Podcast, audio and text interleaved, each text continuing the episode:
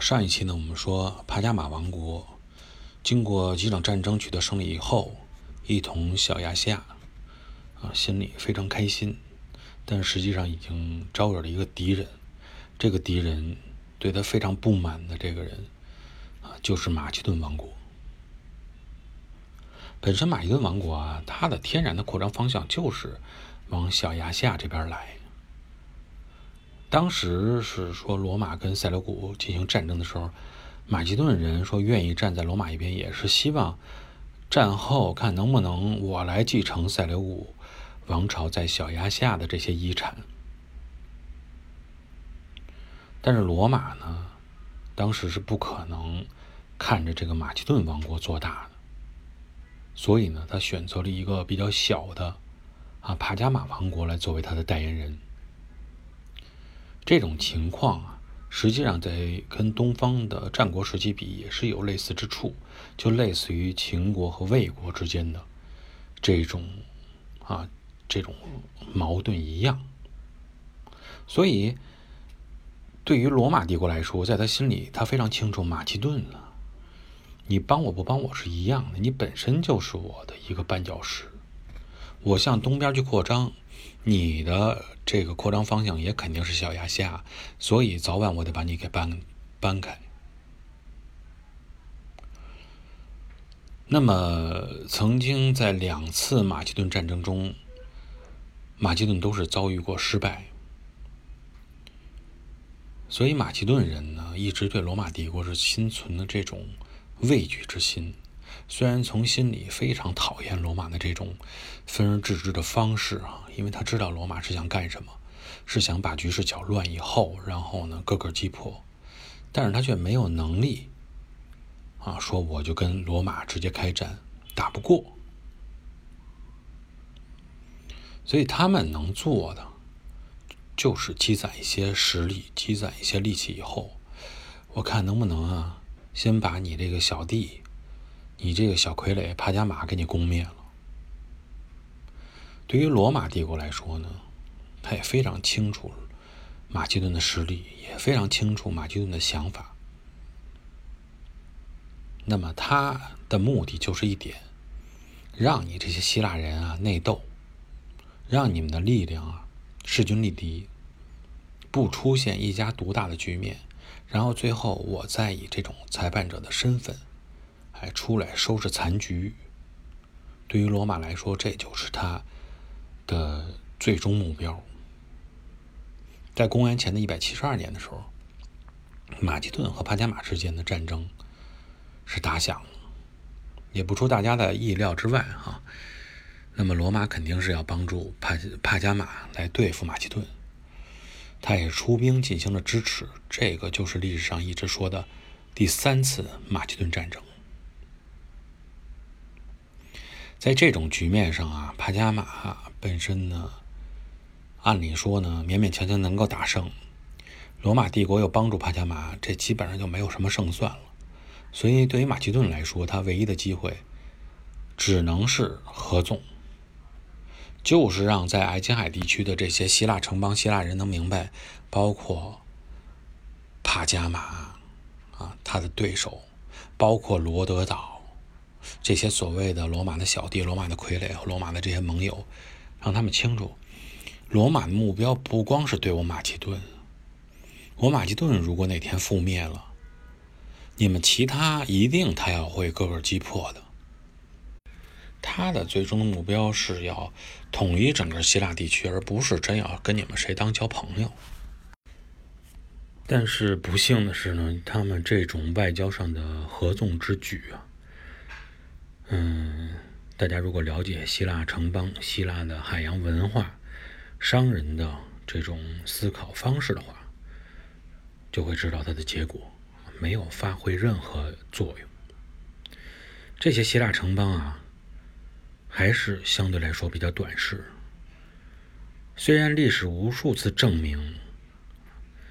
最终他们的这种短视思维会害了自己，但他们依然改变不了这种习惯。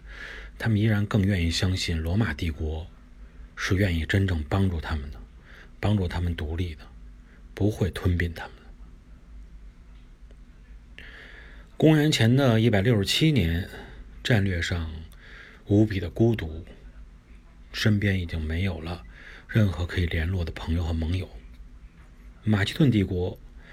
最终输掉了他与罗马之间的第三次战争。帕加马呢，其实已经没有机会再接收战争遗产了，不可能再继续他的美梦了。对于罗马来说，峥嵘已经显现，他不可能让任何一个希腊王国做大做强。正如之前我们所判断的，罗马帝国支持帕加马的唯一理由，就是需要在小亚细亚这片兵家必争的中原之地上，支持起这么一个相对来说强大的盟友，去牵制马其顿、塞琉古。这两大王国也是罗马帝国最大的敌人。马其顿呢，这个威胁被解决掉以后，帕加马的价值还存在，但是呢，应该说已经大大被削弱了。战争失败以后，马其顿帝国被分成了四个自治区。不幸的是，与希腊半岛的其他城邦一样，沦为了。罗马帝国的附庸，马其顿啊，实际上心里还是有那么一点点倔强啊。公元前的一百五十年，马其顿人曾经做过一次想复国的这种尝试，干什么去了呢？就是派了一些人偷偷的前往北非，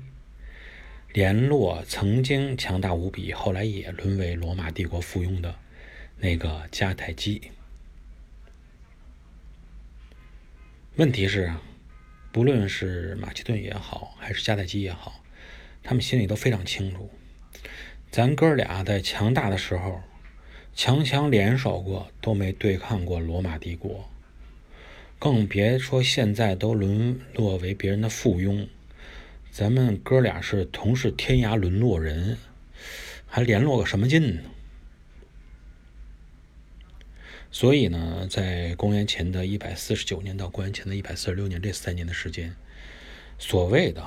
第三次什么布尼战争啊，什么第四次马其顿战争，基本上就其实是不存在了，没有什么战争真正的大战而言，只不过是通过一些小小的反抗啊，小小的抗争，最终以失败告终，让罗马帝国又给自己增加了几个呃行政省份罢了。罗马呢，已经开启了啊直接兼并模式。只要开启了这一模式，就不会再停止下来，也不会给任何的盟友、任何的对手以喘息之机。所以，帕加马帝国呀，对于罗马来说也没有必要再维持什么盟国地位了。傀儡你都别当了。公元前的一百三十三年的时候，那么帕加马帝国最后一代国王啊，就说你没有子嗣，没孩子。没人继承你的这个王国，啊，就别继承了，就直接给罗马帝国行了。所以整个这个王国，所谓的遗赠，就是直接被罗马抢过来了。帕加马王国里边也有一些反抗者，陆陆续续有一些抗争活动。罗马呢，耗时大概多耗了五年时间吧，把这些反抗者镇压下去，彻底接管了帕加马。公元前的一百二十八年啊，帕加马也是。那么沦为了罗马在亚洲的一个行政省份，基本这个国家呢，就算是彻底灭国了。我们从罗马对待帕加马的这种方式，扶持这么一个傀儡，啊，扶持这么一个小弟，把他当枪使。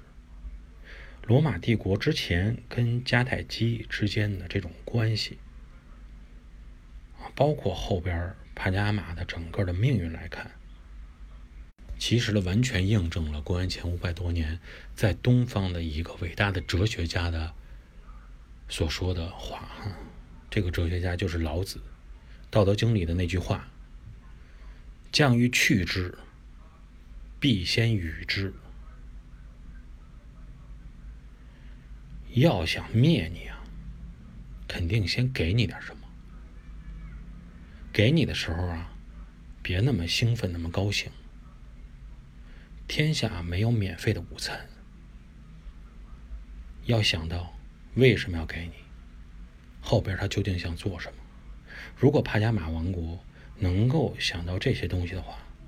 如果整个希腊那些城邦能够想到这些的话，就不会有现在这个下场。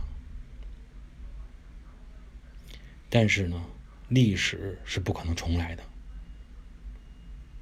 那么人类的思维的惯性，有些时候很难去改变。好吧，今天呢，我们就聊到这里。下期节目我们再见。